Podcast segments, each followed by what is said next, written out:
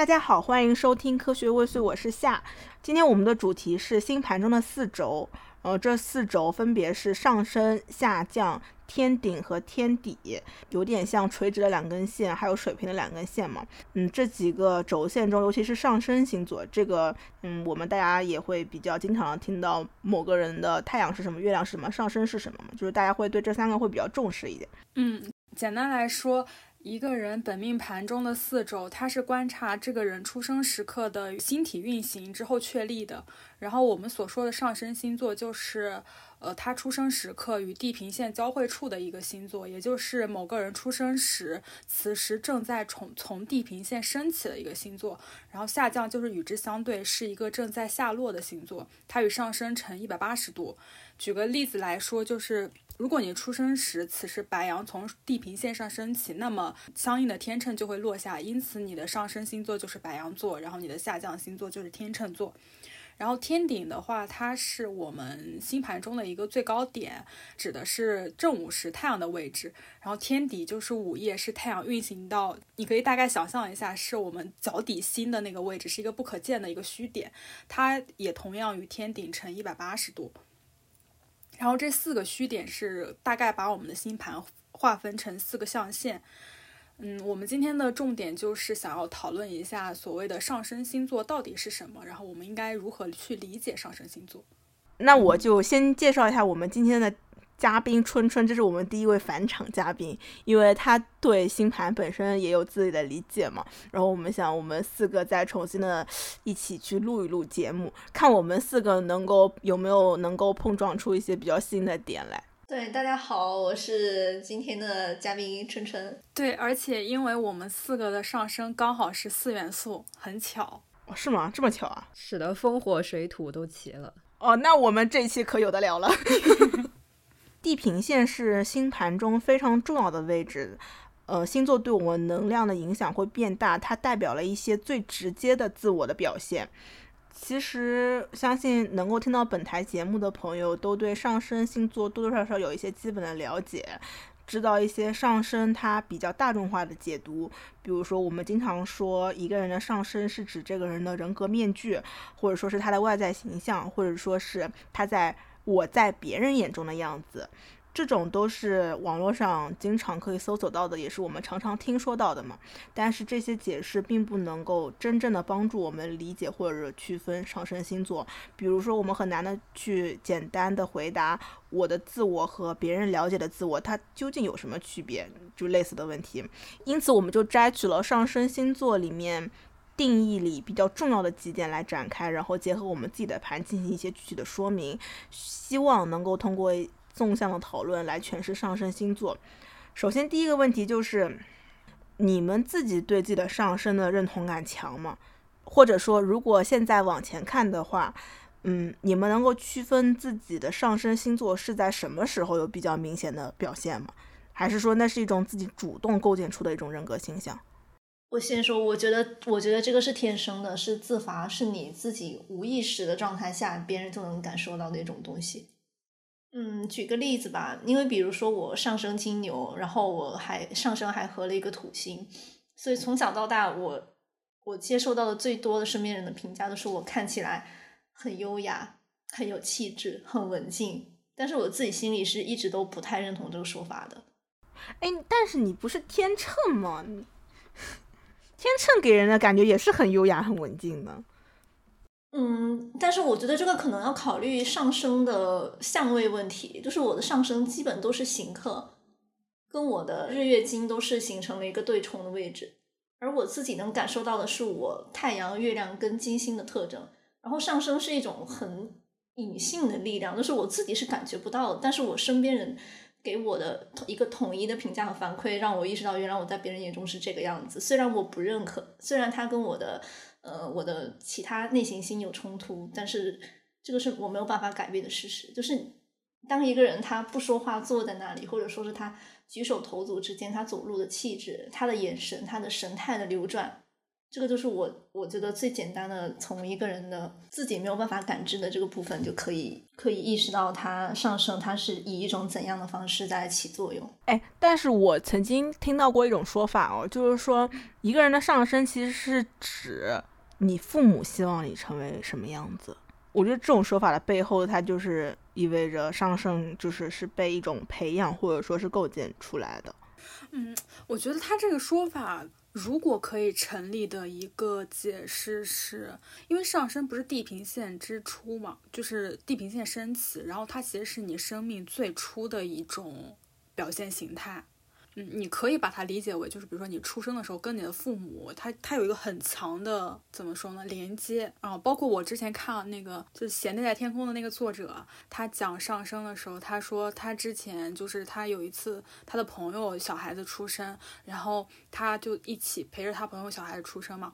然后他说他在就是那一刻是有明显的感觉到，就是那个屋子内的气场或者是能量场或者怎么样的有变强，这么牛逼啊！人家毕竟也是个大师了，就是他可能会稍微有感觉觉知，可能会更强一点吧。你可以通俗一点讲，是比如说父母期望的样子。但是我觉得，如果按照就是占星的那种玄学解释来讲，就是可能是这种能量会让他有一个就是最初生命的形态嘛。关于这一点，我有一个还挺有意思的发现要跟你们分享。你们有没有关注那个若道占星的公众号？他之前发过一期，就是上升。上升可以看出孩子在母亲体内时候的状态，然后我看到上升金牛的时候很神奇。他说，上升金牛的母亲在怀着这位生牛孩子的时候，往往会从事着一些艺术性的活动，特别是好像是音乐。然后我就去问了我妈，然后发现确实她在怀我的时候，她在当一名呃乡村小学的音乐代课老师，而且我们家当时很穷。很穷，我觉得这个可能也对应了说，虽然我是生牛，但是我这个生牛上面还合了一个土星，就是代表着物质上的贫困。所以我妈是为了补贴生计，然后去当音乐代课老师，也不是那种特别诗情画意的一个选择。我觉得这个还蛮有趣的。这个好玄妙啊！我是有点说不好，因为我的我的上升也比较特殊，因为我的上升和月亮是一样的，然后我的上升月亮和我妈的太阳星座是一样的。这个是有点东西了。有有很多人是这样的，就是。他的上升和父母的某一个太阳或者是月亮是一样的。对的，我的上升跟我爸的上升是一样，然后我的月亮跟我妈的月亮是一样的。对，然后还有就是我爸是日月型，我妈是月经型，然后就生出了我这个日月金合的孩子。我觉得这点特别有趣。你们这个继承关系也太……对。那个最初始的问题是，就是大家对自己的上升有多强烈的认同感，是吧？我觉得我对自己的上升我还蛮认同的，因为。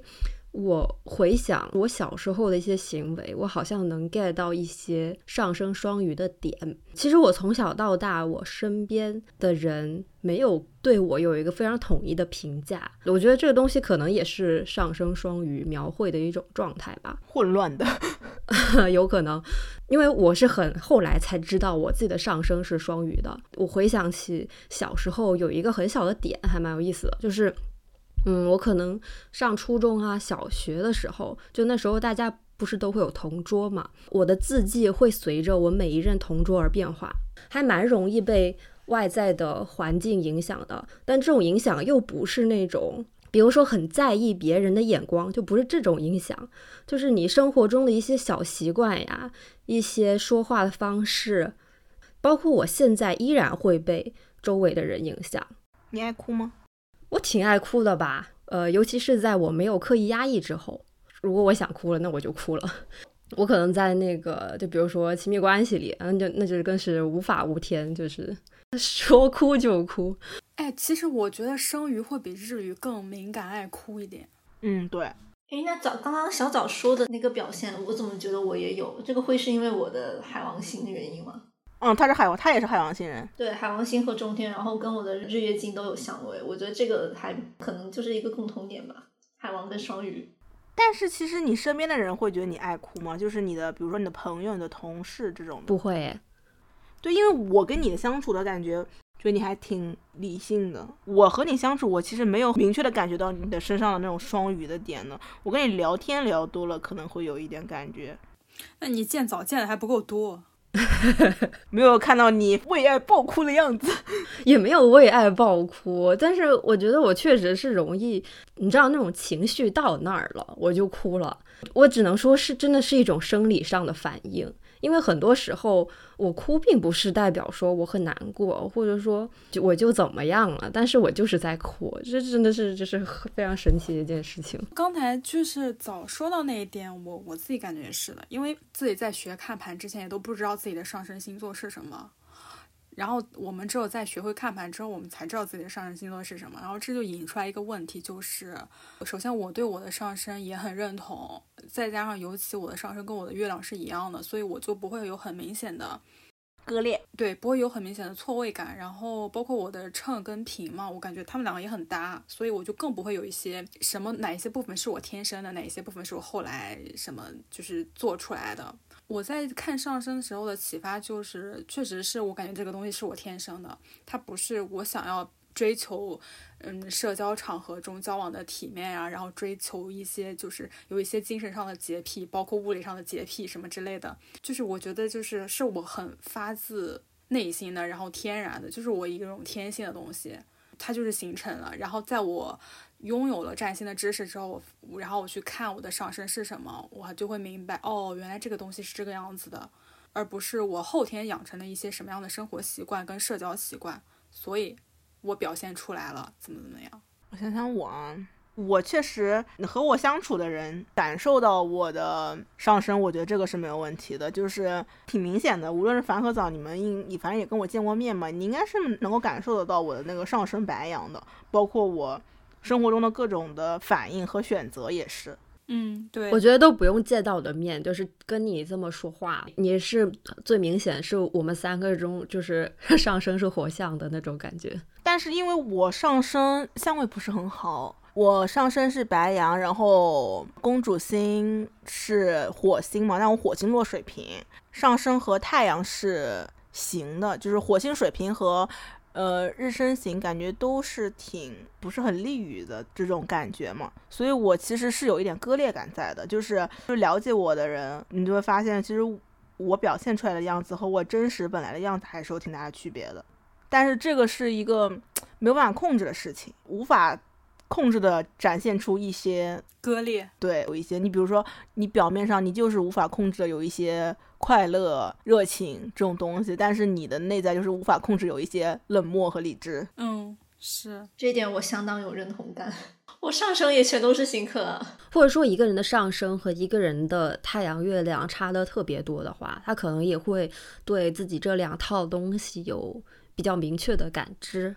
对我，我的一个大学室友，他的这个就特别明显。我记得他的上升是在处女，太阳是在双子，月亮在射手，刚好日月升形成一个 T 三角啊。对，这种就很难受。而且我记得它的呃日月还是落在呃天顶跟天底的。这就更难受了。那他是一种什么样的状态呢？就是呈现出来，他自己会痛苦还是会啊？就是他非常内耗纠结。一方面，他有上升处女的特征，就是他他的桌子、他的床铺都会收拾的非常整齐，但是他又会很嗯，怎么说？很厌恶自己这种这种喜欢整洁的特质，因为他自己其实是一个很大大咧咧的人，就 看他纠结，我我自己看的也很难受。嗯，反正我我我是有这种感觉的，就是。嗯，比如别人评价我，我会觉得那其实不是真正的我，会有这种感觉。嗯，对对对对，就这种割裂感，我真的很深深有体会。那就是别人对你的评价更多的是按照你的上升来评价你的吗？对，不熟悉的人，他们他们对我的第一反应跟印象其实都是上升的样子。而且我觉得上升的特质会表现得更加明显一些，在你整个人的呈现当中，就你怎么面对这个世界，你的。呈呈现是什么样子的？因为我觉得太阳是你怎么面对自我。我觉得可能是因为它跟内行星的行克增强了它的存在感。因为上升其实本来它是一个存在感不强的一个东西，而且其实还有一个问题涉及到，就是嗯，他可能无意识的选择了上升或者是太阳。就哪怕就是太阳是他最终的那个最本质的，然后最核心的自我，但是他可能比如说他在绝大多数情况下，他还是顺应着自己的上升星座来的，这种情况也是有可能的。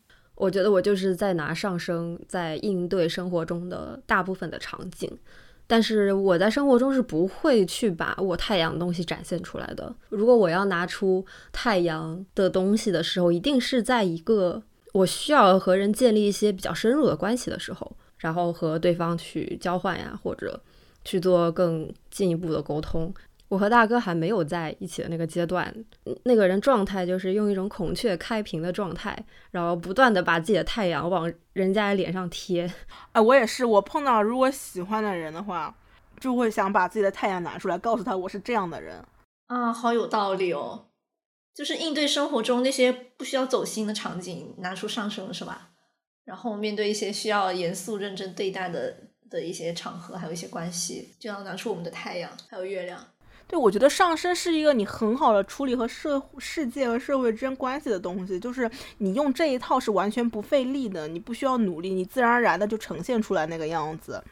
哦，它有点像惯性。嗯，对，因为外界刚好可以很舒适的接受你这套样子，然后你在运用它的时候，你自己也很舒服。你，甚至你可以用它得到一些你想要得到的东西。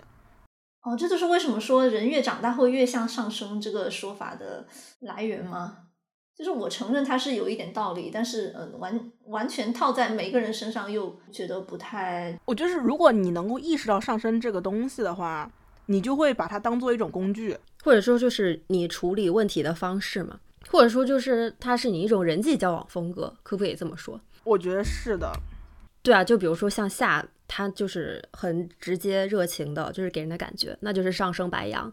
其实反给人的感觉，其实是能感觉到他不是那种见第一面就可以熟络起来的人。然后像我的话，因为我的上升是水象嘛，然后以及是双鱼，其实我觉得我是那种嗯包容度比较高的人，就是我跟任何类型的人都是可以相处的。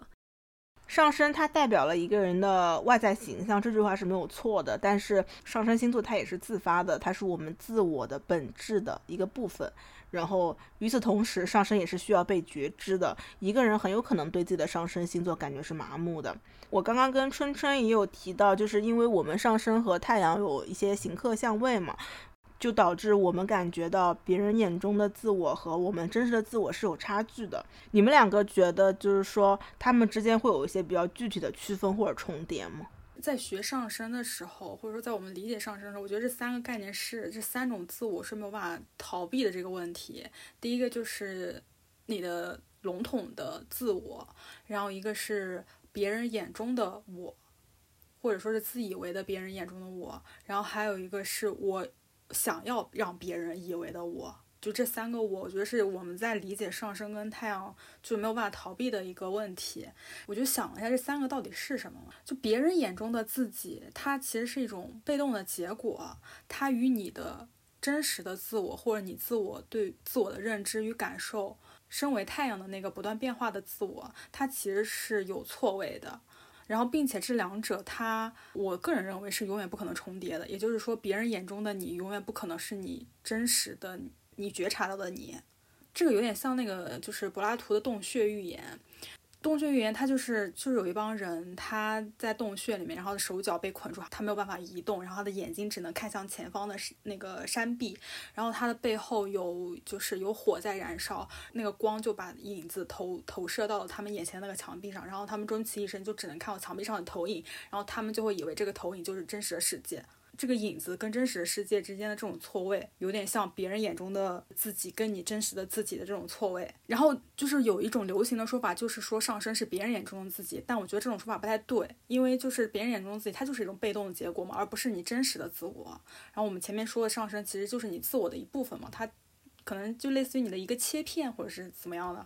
然后还有一个是，就是自我有意识的想要去构建别人眼中认为的自己的形象是什么样的。我感觉这种就是一个就是更小的命题了，就有点像我们之前在摩羯那里面讨论的，就是可能像摩羯座他们才会思考这种问题，而对于大多数人而言，他可能都不会思考这个问题吧。就是他不会太有目的的去想要让别人以为自己是什么样的。我有一个想法，希望自己在别人眼中的形象是一个什么样的。这个可能跟我们的天顶有关系。我觉得我的天顶因为合了海王星，可能会让我有这么一个特质，就是我不希望我在别人的眼中被定义。就是别人不管怎么定义我，我都会觉得有一点难受，我都会觉得我好像不是他们说的那个样子。哦，对对对对对。私以外も私それはまやかしの雨。私以外も私だと思えるあなたは誰？私以外も私それはまやかしの雨。私以外も私だと思えるあなたは誰？值得一提的，其实还有上身与身体的关系。上升的元素可以代表我们自己身体的一种能量模式，这也为我们就思考自己的身体啊，包括塑造理想的身体带来了一些灵感。因为我们四个恰好的，我们的上升都对应了风、火、水、土四个能量模式嘛，就是它也很巧妙的对应了我们日常习惯中的一些锻炼、吃饭，包括处理自己身体的方式。这个也可以来具体的讲一讲。接下来我们可以谈一谈一些就是上升的具体表现。我会觉得很神奇的是，就比如说我，我跟早还有夏，我们三个，嗯，如果有一个身体能量的递增曲线的话，我觉得就是最低的肯定是我，是一个上升风向，最高的肯定是肯定是夏，然后它是上升火象的。然后走，它可能在中间，或者是它在另外一个维度的，可能水跟我们没有办法比。但是毋庸置疑的，一定是我们我作为一个上升风向的人，在我们三个中，我的身体能量，无论是我的身体欲望，还是我的身体活性，还是什么的，我觉得都是最低的。就我之前不是说我的我的理想形态是缸中脑嘛，就只有一个脑子在动，然后没有身体，就只有一个脑子泡在一团溶液里面，我就可以存活了。就是我对于自己的饮食，还有一些就是我的身体的存在形式，有过很风向的系统性的思考，然后最终我决定就是选择了一条非常简洁的道路，也就就是糊弄。比如说我做饭就是像公式一样的做做饭公式一样的，然后每天只需要变换不同的配。配菜就可以了，比如说大饼，就是我买那个菠菜饼，然后卷东西嘛，里面的就是内馅或者是上面覆盖的一些东西都会随便乱换，然后也不太讲究口味搭配什么，就是有什么都可以。哎，其实我做饭也是这样，我也是水煮一切。但是如果从欲望的角度来说的话，我确实对生命中的各项欲望，我都感觉我要比你强更强一些，对吧？强很多吧？对，就是食物，它只是一个对我来说最不起眼的东西。但是我我又如果我有很多欲望，然后我有那些欲望，我要去满足它或者实现它。如果身体有欲望了，就是实现，就去满足它。如果你想吃什么或者买什么穿什么，我知道我要满足我的欲望。我之前特别糊弄的时候，就是有一天一天只吃一顿饭，然后晚上很饿很饿，但是因为一想到要做饭，然后就很懒，然后就不会起来，然后就不会做。嗯，确实。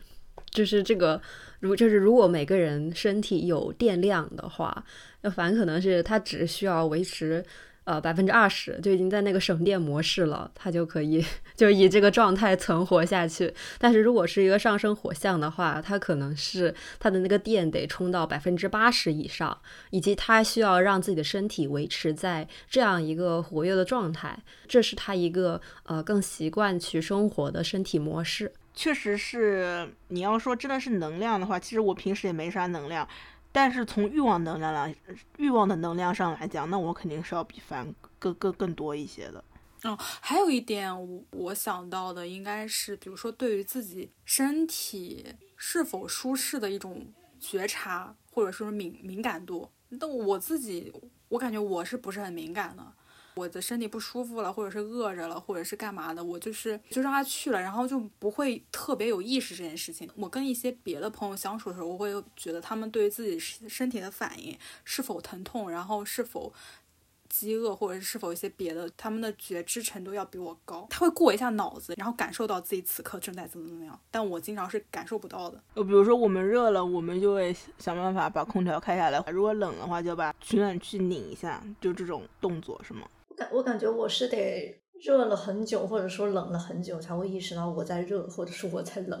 因为跟你的土星收土星的那个也有关系，收缩性和迟钝感。是的，是的。我想到一个小很小的点，呃，看到哪里说就是上升双鱼会特别喜欢吃垃圾食品。哦，这个我也见到过。我本人确实是没有垃圾食品活不下去的人。它是不是跟海王星的成瘾性有关呀？嗯，因为我的上升和海王星是刑克的，然后我是很明确的有感觉到我是很喜欢上瘾类的东西的，就比如说咖啡啊、茶、酒，我都很喜欢。就是那些成瘾性物质，我好像也都没有什么感觉。但是我真的就是特别喜欢吃垃圾食品，而且垃圾食品的定义非常狭窄，就是膨化类食品。我本人就是活在一堆垃圾里面。但是会导致成瘾的，我觉得也不一定得是酒精或者是咖啡因之类的，高油或者说高甜、高脂之类的这些，嗯，其实都是可以导致上瘾的。那春春，这个你的上升图有什么？你的身体上会非常迟缓吗？迟缓，就是我感觉我以前自觉也是一个没什么物欲的人，但是这几年我发现我的物欲是可以根据我的收入水平来。其实你是有的。当我是一个穷学生的时候，一个月一千五生活费，所以我就是一个月一千五的物欲。然后等到我现在工作了一个月，可能呃四五千、五六千，然后我就是大概就是这个水平无语。哎，但我觉得你的那个跟土星的相位，应该就是它就是让你体质很瘦，然后不易胖。对对对，很瘦，而且因为它跟我的六宫还还形成了刑克，所以可能会嗯进一步强调这个身材上的瘦瘦削。就如果是上升跟木星合相啊，或者上升射手，就很就有可能会发胖。我有认识这样的人，就是木星在六宫，然后冲了他的上升，然后他就很容易发胖。就是因为不同星座对应的身体部位是不一样的嘛。那比如说上升射手，他可能是四肢比较很大只，然后上升摩羯，因为摩羯好像是骨头什么的，上升摩羯可能是那种骨架大，好像就是会有这样一些细微的差别。那你们关于自己的上升有什么要说？的吗？因为前面讲了，我感觉挺抽象的。这一趴就想讲一点，就具体表现之类的。对，就是我还挺好奇其他你们其他朋友对你们呃外貌气质上的评价。哎，但是很少会有人对他人的长相做出很明确的评价吧？一般我们在评价另外一个人的时候，一般都是结合对方的一些个人气质呀，或者感觉那种东西。真的吗？我真的从小到大受到好多那种其他人对我的气质评价，因为你的长相是好看的，所以他们觉得就是哦，对他评价你的外貌是安全的。对对对，不不是吧？我是他们一般都是夸我的气质，然后我的长相是比较少被夸的，很少有人夸我漂亮，但是他们都是夸我气质好，不紧不慢的那种感觉。我我想起来了，我看到一些就是说。呃，某一个上上身容易出什么类型的美女？经常，比如说上身金牛啊，比如上升天秤容易出气质挂的，然后上升白羊就比较容易出可爱的那种活元气少女。对对对，是有这种说法的。嗯，反正如果上升上升白羊的男的，感觉就还蛮 ganky 男孩，剑气，蛮阳光的那种感觉，剑气男孩。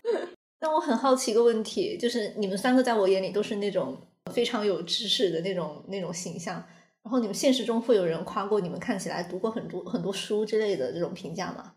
穿旗袍的时候他们会说很有书卷气，然后就黑色紧身的那个针织衫的时候，穿那种一身黑很肃穆的感觉的时候，也会得到这样的评价。因为经常在小红书上看到看到类似的讨论嘛，应该是一个很经久不衰的讨论，就是一个人看起来有书卷气，到底是因为他真的读过很多书，还是？他整体给人的气场，也有人他没怎么读过书，但是就会给给人一种很有文化的评价。我觉得这个还蛮有意思的。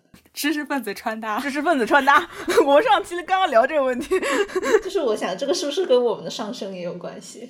我我觉得这种知识分子气质的穿搭是反推出来的。是由由于我想要给别人建构一个我看起来读过很多书的形象，然后我由这个去推出了呃符合这样一个设定的人，他应该穿什么，然后他应该长成一个什么样的样子，以及他有一个有一个什么风格的穿搭。是，实际上知真正的知识分子，他未必都首先未必有思考过穿搭这件事情。但其实这个东西在于，一方面它确实是你可以通过人为的穿搭，就比如说穿针织衫这种布料的材质，它确实很容易给人一种知性的感觉。但这种知性其实我觉得是一种社会约定俗成的结果，就是我们对于知识分子的形象有一个大概的想象，然后针织衫可以很好的去符合这种想象。但与此同时，真正的读过很多书的，然后脑子里面有货的人，他确实会形成一种气场或者是气质。书籍和知识的气质，但是这个东西它未必会体现在穿搭上，而且它跟上身本身好像也没啥关系。哎，对你可能讲几句话，你能够感觉到哦，这个人他是有有水平的。嗯，我觉得这种是不是还是要更多的在线下接触中，你可以感受到那种气场上的东西。如果你只是给我一张照片，反正我是没有这个识别能力的。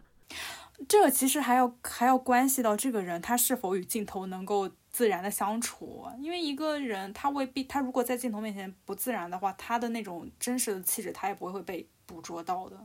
但我得到的评价，我感觉都还挺风向的。在之前，嗯，就是看起来不是很好接触，不是很好去就搭话，应该会不理人，看起来就挺冷的。然后，然后我之前的室友他们就是打算送我一瓶香水嘛，去问就是适合送这样的女生什么样的香水。然后他对我的描述就是感觉很会骂人的酷女孩。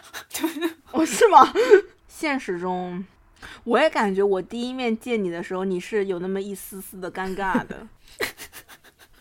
我被你火到了，我我 有一丝尴尬和无所适从。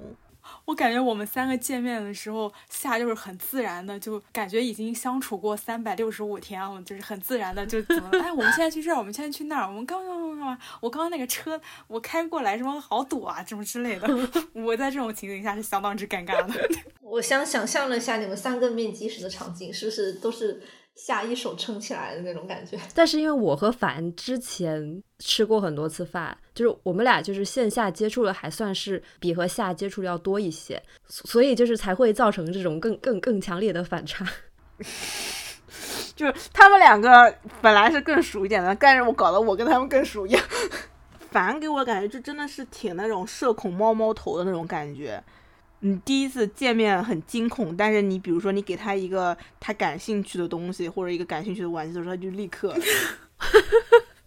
活跃了起来，相当 INFP。我们我们小蝴蝶是这样的，对你给他抛出一个他感兴趣的话题，他就立刻滔滔不绝起来给你。然后早也是早，其实我一直他一点都不双鱼，嗯，我感觉我跟他见面。他就一直很冷静、很从容的那种感觉，就是一个 I N I S T J 的感觉。对他隐藏的比较深，社会化的比较好，是吗？但其实我觉得，如果让你没有明显的感觉，也是生鱼的一部一个体现。哦，哦，有道理。反正鱼都是怎样都可以的。对我就是感觉他是一个体面的社会人。我个人也觉得我的社会化程度非常之高呢。我感觉我当时就觉得，凡是我知道我可以通过一点火就把它给烧起来，但是我感觉早我是烧不起来的感觉。你见个面想的还挺多，那我那个感感知太敏锐了。哦，我觉得是夏是月溪，所以他刚才说的那些，就他觉得一个人是什么样的，我觉得这个东西也和他的。这个东西有关系。我还就是，比如说你身边人找了一个男朋友或者找了女朋友，我说看一下照片嘛，看着照片像是学习成绩不太好的样子。真的很佩服你们月仙人的直觉。你是不是经常对人做做出一些这样的评价，以及非常轻易的就做出了这种评价？对啊，对。你好离谱。但我觉得照片是很能欺骗人的呀，照片。我比较相信我的第一感觉，就是一个人的气质真的能从照片里体现出来吗？对他跟你实体见到这个人的感觉还是很不一样。对他能不能很好发挥好自己？大部分人还是动起来更好看吧。嗯，对对对。但我就比较喜欢做出一些简单但轻易但不负责任的评价。嗯，不愧是生阳，他的月蝎让他轻易评价他人，他的生阳让他轻易的说出来了。就是说起这一点，我觉得我是一个非常不喜欢评价别人的人，甚至是别人问到我这儿了，就是你觉得这个人怎么怎么样，我都不想去做这种评价。我我反正我很讨厌做评价一个人这种事情。嗯，但是你这个跟场合有关系吗？就是呃，跟那种非常熟悉的朋友的话，你会不会更能够放开一点，就是在评价这件事情上？好像也不是场合的问题，我我就是不喜欢做评价这件事，包括说，比如说我评价一个明星，或者说评价一件事儿，我就会觉得这有什么好评价的？就是我我没有立场，我没有看法，或者说我也不想一个点或者几个点，就是我我想输出的东西，我就是没有评价这两个字，在我这里，我觉得就是和我不兼容那种感觉啊。对，我们在群里也是这样，就是我跟反而会让这个人我不喜欢。这个人感觉不太行，然后希望找到一些共鸣。我觉得这个评价，这个是不是跟处女和天蝎元素有关系？避免评价应该就是双鱼的特质了吧？风象也是不太喜欢评价那种，但是如果你盘里面有处女或者是天蝎这种喜欢批判的元素的话，可能就会比较。水瓶也挺喜欢批判的吧？水瓶算是最爱批判的，风象里面最爱批判的了。双鱼和天秤感觉都是不要来挨着我，莫来挨我。水瓶就是这个傻逼。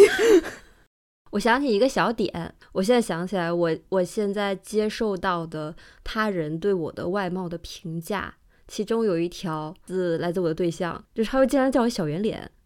呃，就是我本人的脸确实是属于那种比较圆的类型，然后我觉得这个东西好像跟上升双鱼也是 match 的。呃，我曾经有另外一个朋友也总结过这一点，就是双鱼都脸圆。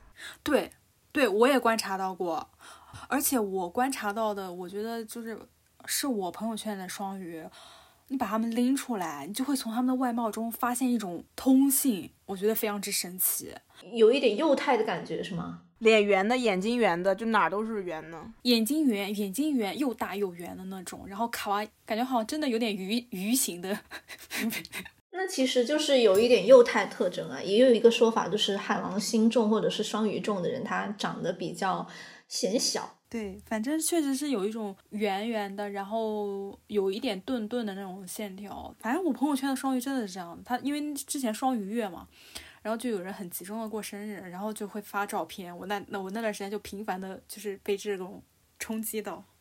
哎，你们觉得上升有会跟我们选择朋友的取向有关系吗？你举个你的例子呢？就我感觉我的朋友里面，确实我风象是一大类，然后火象会比较少。不是那个风象跟火象，它就是有一个类似于对冲的一个啥关系啊？你看，如果我是上升风象，那我。应该就是可能天然的相对来说会跟风象人相处会更舒适一点吧。呃，上升是在风象的话，你下降是在火象，那也相应的你又会容易被白羊吸引啊。确实，我这个是最近最近这两年有感觉到的，之前是没有太大感觉。就是说我们会被下降东西吸引是吗？会，我自己是可以很明确的感觉到会的。但是我身边没有一个天秤的朋友哎，缘分没到吧？可能或者说是。得是你喜欢的人，我也不清楚，因为我之前喜欢一个人，他几乎都是完美符合我所有下降的特征。不过我我我确实上升白羊嘛，就是我身边的朋友，就除了双鱼和水瓶之外，几乎几乎都是火象。那你下降在天秤，你看我是天秤，然后凡也是天秤，哦，就是会吸引一些上升天秤的人，就是有一些其他元素是天秤的，是吗？或者就是天秤型的人。就不一定说一定得是太阳是那个星座的，对，有可能你觉得你身边的天秤很少，但是可能你一排他们的盘，会发现他们的天秤还挺多，或者说他们上升就在天秤。哎，这个有可能，这个有可能。嗯，我也可以感觉到，我还挺喜欢一些处女性的。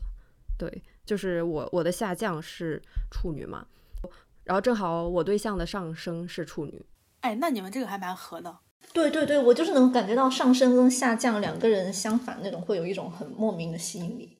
哦，我想起来了，我生命中就是最近的一次心动，就伤心动骨的那种啊，就是还掉了几滴鳄鱼眼泪的那种。哎，是个天秤座。你这么说，我想起来了，就是就是他确实是情商比较高吧？哦，我知道了，就是其实我自己是一个。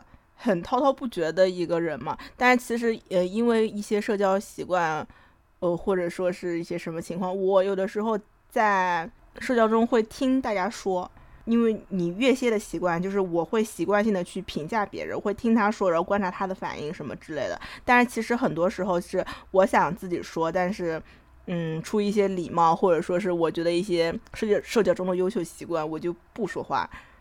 但是跟他相处的时候，我就是我可以一直说，他可以一直捧哏。嗯，天秤是挺会捧哏的。对我当时觉得，我靠，这个人情商真高，真聊得来。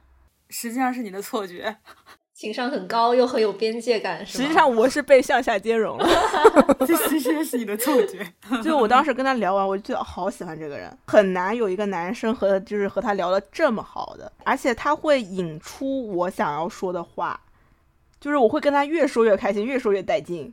我和别的人在一起说话，我都是听别人叭叭叭叭叭叭叭叭叭，跟他在一起就是我在那里叭叭叭叭叭叭叭叭叭。嗯，那这相处是蛮舒适的。那他有没有表现出他也想叭叭叭叭叭？就是因为他没有，所以才喜欢他。我觉得天秤的理想型、理想那个理想模式是那种你扒一会儿，我扒一会儿，大家平等往来。那我下次给天秤多一点空间吧。如果他只是引导你，让你说，然后他自己不输出的话，我会觉得这个人他并没有真心待你。全都是我在说的话，我会我其实也会不舒服。那你全都是你在说，我也会不舒服。就一定要，呃，我们两个说话的分量都差不多，有有来有往，这种感觉我们是是感觉是最好的。所以你下次也许可以引导他也说一点。你下周不会，对我和他已经没有了，只是遗憾。请你运用到下一个人身上。对，静静等待下一个上升天秤的人。那我就静静等待吧。我嗯，你这么说，我突就突然能够 get 到这个事情，就真的还跟这种人就挺处得来的。哎呦，这个是有点危险了。怎么听起来好惆怅？我的理智，我的月蝎告诉我，不是很喜欢很懂社交礼仪的那种人。但是你的本性却喜欢，是吗？对，我的本性却喜欢。哦，我觉得挺好啊。你这样不是等于帮你缩窄了那个那个 range 嘛？就是你的交友啊，或者说潜在的择偶范围。我的 range 已经够窄了，姐姐。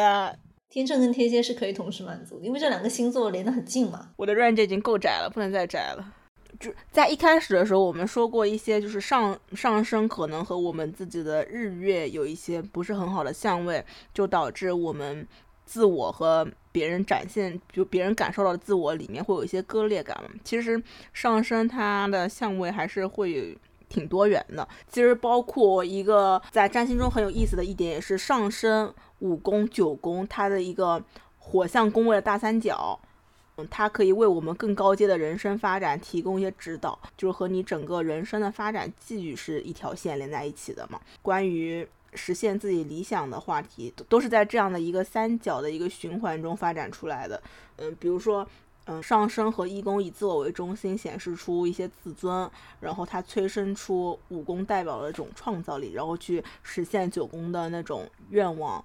和信念体现了上升的一百二十度拱向，然后包括与合相的重要性。所以说，就是我们可以具体的聊一聊我们上升星座它有一些哪些相位。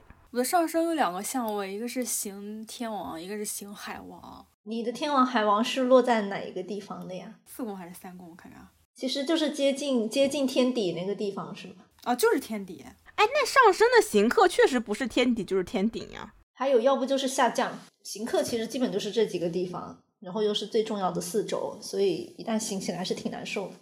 但我不是很有深刻的感觉，但这个相位给我一种就是，嗯，理论上来讲，这个人应该是一个相当的叛逆跟不因循守旧的人，但我自己也没有特别强烈的感觉，我感觉我也不叛逆。我觉得你你选择的人生方向还是挺挺不一样的。他不觉得自己叛逆，我觉得真正的叛逆就是这样，就是他。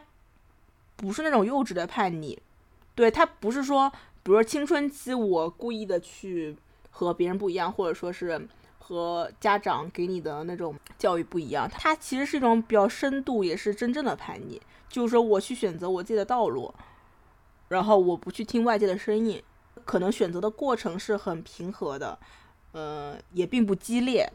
嗯，我觉得有没有种可能是因为他的天海是落在。天底那个地方，而天底一般都是比较隐秘的，可能是我们自己都没有感觉到自己的叛逆，但是他就是很自洽的顺着自己选择的道路这样往下走，有可能吧？对，是不怎么被人看到的。就像我的天还是落在时宫，所以就跟可能跟你很不一样。熟悉的人对我的评价其实都是蛮叛逆的，特别是家里人，还有我的朋友们。哎，这种叛逆就大概是指的是不太听话、不太好管的那种，对吧？对，不听话不好管，然后特别有自己的想法，而且我自己本身也是乐于呈现出这么一个形象，能够让人感觉我是这么一个人，我还挺挺高兴、挺骄傲的。对我感觉就是从你的表达上来看，我觉得你是不是很建议去展露出自己的刺的这种感觉？对对，所以就跟我的上升这个平和的金牛形成了一个形刻嘛，就是大部分人对我的感觉是那种很文静、守规矩啊什么的。但其实可能再多稍微了解一下，就会发现我在天顶上一张嘴就是带刺的玫瑰。但是金牛它也是有那种叛逆的成分在的，就是它是那种无声的倔强。哎，金牛叛逆起来也是蛮可怕的。对啊，他他毕竟是一个固定宫，很倔的。对，而且他也不听劝，认死理。还有土星落在上面，就更加更加固执了。嗯，对我看看我的上升，哦，我的上升好多啊，我上升行了日金海。哎，你的上升行日，你会不舒服吗？就是割裂感呀。你会为此而痛苦吗？不会，我的日月行会让我感到痛苦。对啊，对，这这个应该会更明显一点。就日升行和日月行比起来，都是洒洒水了。我想想看啊，金海河，然后金生行和海。海王星身形，感觉像是个美女的样子。是你就是美女，怎么不算呢？他们是这么说的吧？就是说金星、海王星和上升有相位，氛围感对，又氛围啊氛围感，但是可能也跟风格有关嘛。就是本来就头发比较那个，发量多，五官也比较大。你的上升行金星是吗？对，行金星和海王星。那这是不是应该也带带来了一些你对于容容貌上的从不接受到接受的这么一个过程啊？你觉得你的头发茂密跟这个形象有关系吗？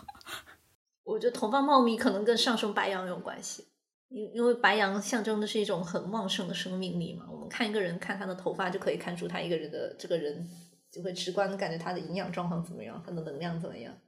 哎，对，就包括我的眼睫毛，我的眉毛也很浓密，是吧？就毛发比较旺盛，对我的毛发是很旺盛的，我全身上的毛发都很旺盛。毛发旺盛确实是健康的一个表征，哎。对呀，哎，其实毛发这个事情我们之前也聊过，我跟你们聊过，就是就是性部位的体毛嘛。我感觉就是我不是很喜欢无毛的状态，男的女的都是。我觉得有毛会显得很原始，就觉得像动物一样，就给我一种很强烈的欲望感，然后我很喜欢这种感觉。哦。我一开始是不太能接受毛的。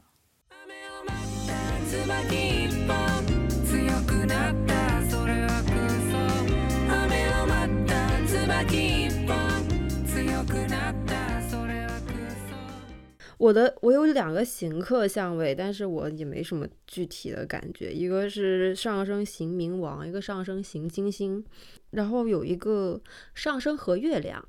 然后这个东西我自己。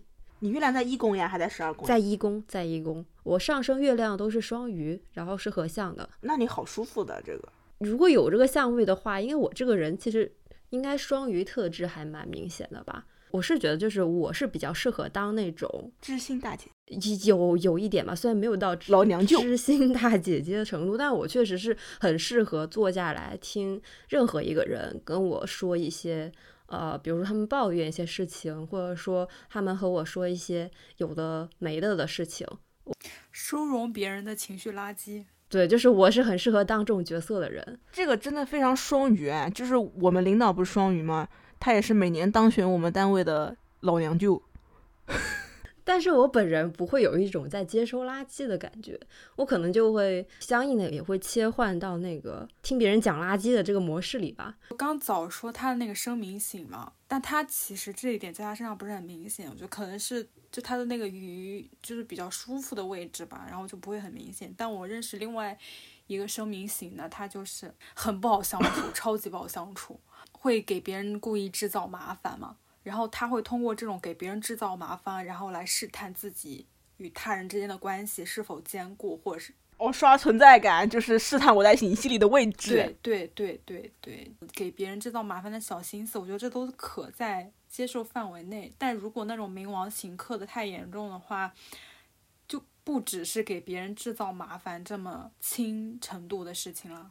你们冥王有行克吗？我跟火星啊，然后早跟月亮。我们几个都是，我也是火明星。我是那种脾气一发起来，是真的会有非常内心有那种非常剧烈的那种暴力冲动那种毁灭吧。所以我们两个都是那种战斗型 INFP，杀了全人类。包括凡最近在群里发的表情包也也也非常的，要么就是什么尸体，要么就是什么，反正就是那一类的表情包。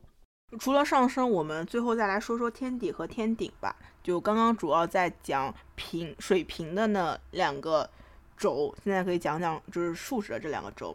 天顶它代表了我们的期待，然后仰慕啊，并通过最终努力达成的样子。它是成就，是价值，也是一种自我权威的来源。我们刚刚也有说到一种说法是，上升会随着年龄的增增长变得更加重要，甚至说是比太阳更加重要。但是其实这种说法，你刚刚也说了是不准确的。但反而理论上来说，天顶和天底和年龄的关系会更大一些。行进到一定的阶段后，它才会显示出力量，然后变得更加重要。天顶是因为它需要一些资源的累积。而天底所在的四宫虽然说代表了一些原生家庭，但因为它是午夜的太阳，反而也会觉得它某种程度上代表了我们年老的就宁静下来的状态。你们目前对自己的天底和天顶有什么理解吗？我的天底摩羯，然后天顶巨蟹嘛，其实天顶巨蟹我到现在还不是很理解，但我确实。没有不好理解啊！你看大妈他们都叫你妈妈，对我就要说这一点。我从中学的时候其实就有受到过这种评价。我上大学的时候，当时也是就是有一个社团嘛，然后当时是那个社团负责人，然后他们所有社团的人都会喊我妈妈，然后那个钱也是我管的。他们每次出去要花钱的时候，都会跟我说妈妈缺妈妈缺钱了这样的。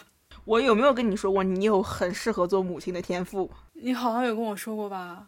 这个东西在我是在我本人意料之外的，你知道吧？就我 我自己是没有感觉，没有也没有主动的说想要做别人的妈妈，但是确实有的时候你到这个环境里面，然后你跟这些人相处，他就不自然的，我就表现出可能在他们看来有点类似于妈妈的特质。哎，那是不是其实天底可以跟我们在一个较为隐秘跟封闭的环境里面所处的角色有关？对我对我的天底摩羯的理解有一个，我觉得还比较坚固的是，就我必须要有一个家庭的物质环境，然后这在这个空间内就是绝对是由我来说了算的，然后这种稳固的物质空间是我稳固的精神空间的一个基础。不不过这个东西它也可以是我跟我的现有家庭之间的关系，因为以前可能还小，现在就是慢慢大了之后，这个这一点也会越来越明显，就是我在我们家里的话语权的分量是越来越重的，然后就处理一些事情啊，然后他们自己决定干嘛的也都会听我拍板。其实感觉有默默的在享受这件事情吧。嗯，我也认识一个声称的朋友，就是我能感觉到他很明显的天底摩羯的特质是，他其实在心里给亲近的人是有划分那种三九六等的排序的。他天顶巨蟹的原因，大家可能觉得他是一个很随和、很好亲近那种妈妈的形象，但其实深入了解之后会发现，他其实心里对人的亲密关系的排序是很严苛的，就是你到了我心里哪个阶段、哪个地位，我就给你什么样的待遇。反正天顶天底，如果是摩羯巨蟹这一对的话，就是要么当爹，要么当妈嘛，就以后在家里当爹，在外面当妈之之类的。哎，我我我就是我是跟你反过来的，你是天顶摩羯，天底巨蟹吗？你这是什么？这是在外面风光，在家里做牛做马？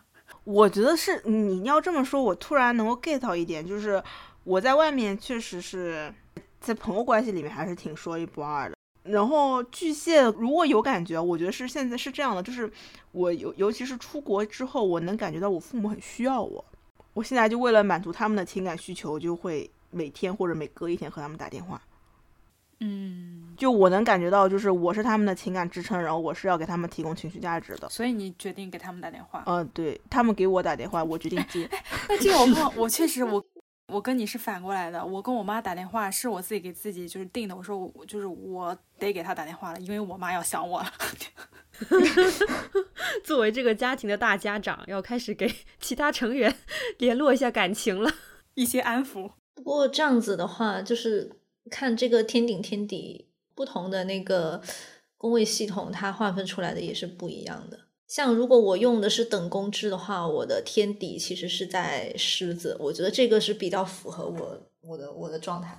嗯，我觉得是像的，我能感觉到。我跟我爸都是生牛嘛，然后我们的天底天底都在狮子。如果把这个天底看成是那种从小到大的那种大家族里面的话，我跟我爸算是那种家族里面从社会地位上来说混得比较好的的两两个人。嗯，我补充一下，就是我跟我爸因为都是生牛，我们在家两个人。两个天底狮子都是在家有一点说一不二那种，搞得我妈还挺挺累的。嗯，我我刚才想说，我好像是我们之中唯一一个太阳和天顶星座都是一样的人。那你可真是太耀眼了。我的太阳所构建的自我，以及说我最终想要达到的那种状态，可能是比较一致的。那这种人是不是从从占星意义上说是比较容易成功的吧？对，成功标配。但是我只是太阳在十宫，它没有和天顶有一个什么连接。没有。但是太阳在十宫本身就是一个比较荣耀的位置。如果你的太阳和天顶合相的话，你就会更成功。你对自我的要求跟社会对你的要求，就这两者上是一致的，所以你努力方向是比较一致的，比较自洽的。因为我现在做的工作其实也和射手算是有一点关系吧，就是涉及境外的嘛，以及工作语言可能一种外语什么的。然后我的工作环境以及我的工作内容也是在一直变动的。然后再加上我觉得我个人对我自己的就是规划这一类的东西。我也不会很明确的想要说，我以后在哪个城市生活，或者说我一定要过一种什么样模式的生活。就这这个东西，就是对我来说是还蛮抗拒的一种东西。包括家里，他他会想让我回家吗？我妈对我的期待就是赶紧回家，然后你要赶紧在深圳定下来。他所描绘的这种生活状态和我理想的，以及说我我自己想追求的那种生活状态，就是完全是南辕北辙的。哎，小枣，你天底是啥来着？天底是双子呀。我不是之前也和你们说嘛，我我和我的家庭关系是很松散的，以及我从小和我家里人的相处方式也是一种有事说事的状态，没事没事大家就不要联系了，就这样子。就是虽然说也有各种各样的问题，但是不至于说。会抬到面儿上来，嗯，然后以及我和我的家长是有质量还可以的那种比较长时间的沟通的，但这种沟通不是情感上的沟通，是一种想法上的沟通。看你是其实还是一个偏水象的人，但是在家庭关系中其实并没有很多情感上的东西。我我看一下我爸的天底是水瓶，然后我感觉他的家庭观念也是这种。对，你们两个的天底都是风象。然后我爸也是个射手，越说越觉得家族星盘好有意思。我是觉得天顶可以帮助我们去思考你老年的一种状态。刚刚说我我对我的生生行海海天的相位没有很明显的感觉，一方就春春也讲是因为它在天底嘛。我觉得现在我们对于天底没有觉知也很正常。我们可以通过它去想象一种你可能老年的生活图景。然后我我觉得，比如说我的天顶摩羯，我想象我的老年生活是一种，比如说我是无论是独居也好，还是我有一个小的，就是老年什么共同生活的团体也好，然后我是其中摩羯，我觉得这个对我而言是可接受的。并且是可想象的。我觉得我也挺能想象我老了之后成为阴阴怪的。而它是符合和月亮是连贯的。比较熟悉我们节目的朋友就应该就听说我聊过很多次，我对水象的能量的一个觉知和发现，就对自我情感需求的一个发现吧。就如果在家庭生活中成为一个这样的一个人，我觉得还是挺好想象的。但我还不是很想有意识的去重视我的天理和天敌，就。比如说你在外面当妈，我感觉水瓶跟天秤都不是很想要当妈，但我也不算特别抗拒吧，就是会有一种嗯好吧的这种感觉，被迫当妈。小枣就是以后就用来活跃气氛的，哎，很有可能变成一个性情古怪的人。如果早是这样的话，也是蛮好想象的。毕竟双子跟射手也是对宫，老了之后是一个沉浸于自己世界的老太太。但难道不是我的老年生活会比较轻松 愉悦吗？轻松愉悦也可以。哎，下降除了代表你会被什么样的人被吸引的那个，还有对，还有代表是吧？我觉得是代表，就是当你进入一段比较亲密的关系之后，你呈现出来的样子，就是需要通过别人的映照才能够看出来的自己身上那部分你原本没有发现的特质。这个我有话要讲，嗯，但是我我我现在有点感觉，就是我的下降，呃，是是一个我的关系中呈现出来的面貌，就是很处女式的，我我就是。不断的在和对方去处理一些生活上的问题，并且我们也都乐于去处理生活上这些问题。就是那种什么，我们要不要换个床垫？然后这个东西坏了，我们怎么把它修好？这种很琐碎的事情，觉得它是一个我和我对象共同构筑的生活中的一个很重要的部分。而且我我对象现在其实他是要去呃工厂去上手去呃拆装一些机器的，他可能对机械的那些东西都比较了解，就他的工作也是一个很记忆性的东西，这构成他魅力的一部分。对，也是处女性很重的东西。然后包括在家里的家具啊，然后床板儿呀，然后你会觉得这种东西就是会在你那个心坎儿里那个时候。哦，哎，那我不是哎，看到这种人我就是会哦。不错，只是吹个口哨的程度，还不至于心动。你刚开始相处的时候，你不会觉得说你会因为这些东西心动，但是在就是平凡的共同生活中，我觉得这些东西对我来说是很重要的。包括说我下班回来，家里的垃圾已经被倒掉了，我就很开心。这种东西会让我觉得，就我的生活是在一个有序的状态里。哎，但是有人的取向就是会这样，哎，就是喜欢那种汗流浃背的在维修的。男人 是一种性癖，这是一种很常见的性癖。国外那种那种女富婆的，就是家庭主妇的出轨对象，一般都是维修工。就它不仅是审美，它也可以是一种真实的性癖。那其实是不是可以这么说？因为你任何一个星座都有可能在下降嘛。其实每个星座它都对应着一种性癖。那可能处女对应的就是这种记忆型的，至少说是你的取向吧。那我的白羊就是。打直球，你需要一把火点燃你。但是下降是不是还有一层意思，就是我也可以变成这把火？当我明确我我想要问这个人，或者我想要有目的联系他的时候，我就会很那个，因为我感觉我是我们三个中最最爱跟陌生人发私信的那种人，就是我跟陌生人发私信，我感觉就是一个很很白羊的动作。我觉得下降都是你性格里面本来就有，但是嗯，平时。只靠自己可能比较难激发的一个部分，就是你一定要遇到遇到一些人，或者说一个人，才能够让他们激发出你这部分。然后不然的话，你平时自己一个人的时候，一般呈现出来的还是上升的样子。对对对对对，嗯，倒也不一定是亲密关系，我觉得亲密关系是这样说，可能是让大家比较容易理解。亲密关系就是属于人的性格会表现的比较极致一些，然后也会表现的比较真实一些。那我们收个尾好了，大家一句话概括一下，总结一下上升吧。我觉得上升就是一件我们平时，嗯，我们从小就披着的一件外套。一开始你可能没有意识到这件外套的存在以及它的作用，但是当你意识到的时候，可能是有人夸你这件外套很好看，也有可能是你自己发现披着它很舒服。不管你喜不喜欢，你都没有办法真正扔掉它，因为它不一定有用，但它披着很舒服。我有一个类似的比喻。嗯，春春说它是外套嘛，我觉得它是皮肤，然后皮肤它不是人体最大的一个身体器官嘛？我觉得就是这个比喻的类比之处在于，皮肤的存在感它实际上很强，但它同时在我们认识一个人的时候，它又经常是隐身的。这就像一个人的上身，一个上身它其实就是你构成你自我的一部分。但与此同时，一方面你自身未非未必可以就是准确的感知到它的存在，然后另外一方面，别人透过你的皮肤去看你，他看到的也只是你的一部分，而不是你完全的自我。然后我们今天聊上身，其实就是想要告诉大家，你可以就是用所谓人格面具啊，或者是外在形象之类的这种。浅显的概念去帮助你更好的去认识上升，但我们需要明确的是，上升它本身就是你自我的一部分，而不是你主动的想要去有意识的去形成的一种结果吧。尽管它并不能够真实的概括你全部的自我，但也并不意味着上升的你就是一个虚假的你，它同样是真实的。嗯，对，而且上升的守护星可是命主星呢，想想听着命主星就知道有多重要了。那我们就就就就先结束录制吧。